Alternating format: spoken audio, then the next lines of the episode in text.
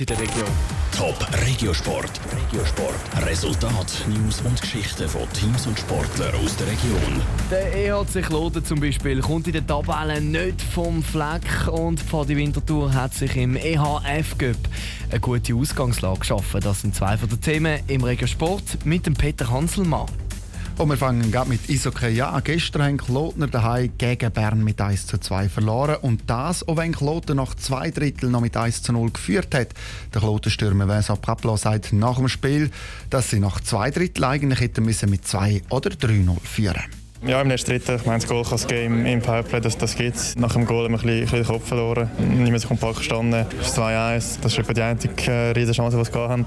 Kloten bleibt in der Tabelle auf dem letzten Platz mit 8 Punkten Rückstand auf den Zweitletzten. Hier verloren haben gestern ZSC Lions gegen Davos. Gibt es eine 1 zu 3 Niederlage daheim. Eine Liga tiefer in der Swiss League verliert der EHC Winterthur daheim gegen Langenthal mit 3 zu 8. Der EHC Thurgau gewinnt gegen die Chino Rockets mit 4 zu 2 und Rapperswil schlägt Wisp auswärts mit 4 zu 1. Wir gehen zum Handball. Pfadi Winterthur wird im EHF Cup in Gruppenphasen und für das haben sich die Winterthur gestern eine gute Ausgangslage geschaffen. Die letzte Hürde vor der Gruppenphase heisst Lugi Lund aus Schweden. Gestern war das Hinspiel auswärts. Und Pfadi hat trotz einem Rückstand von sechs Goal noch ein Unentschieden hergebracht. Sie sich am Anfang schwer, sagt der Trainer der Adrian Brinker und haben dann eigentlich mit perfekten letzten 15 Minuten den Match noch ausgleichen in allerletzter Sekunde. Und von dort her, glaube ich, müssen wir mehr als zufrieden sein mit dem Resultat am Schluss, äh, so wie der Match verlaufen ist. 29 zu 29 hat es dann beim Schluss Pfiff geheißen. Am nächsten Sonntag ist das Rückspiel zur Wintertour und daheim heisst es gewinnen. Das wird ganz, ganz sicher nochmal ein extrem harter Fight werden, wo wir daheim auftreten, wo wir hoffentlich auch wirklich dann eine pumpenvolle Halle haben und das Publikum im Rücken haben.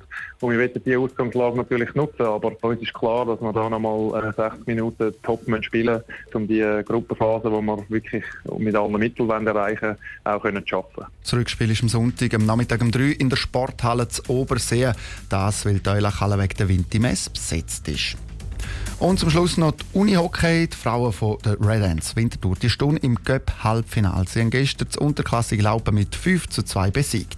Auch wenn das Resultat mehr oder weniger deutlich ist und auf dem Papier klar war, dass die Red Ants die Favoriten sind, sei es ein Herzspiel gesehen, sagt der Trainer Lukas Eckli. Ein richtiger Cup-Fight eben. So wie er eigentlich äh, wahrscheinlich im Lexikon steht und wir haben da die Challenge angenommen. Laupen hat ekelhaft gespielt. Er hat uns das Leben nicht einfach gemacht bin zufrieden, dass wir die Challenge angenommen haben und den Match gewonnen haben. Im Cup-Halbfinale sind jetzt nur noch NLA-Clubs dabei. Die Redens die könnten auf den Titelverteidiger aus Dietliken oder auf Piranha Chur oder auf Scorpion Emmental Zollbrück treffen. Top Regiosport, auch als Podcast. Mehr Informationen gibt's auf toponline.ch.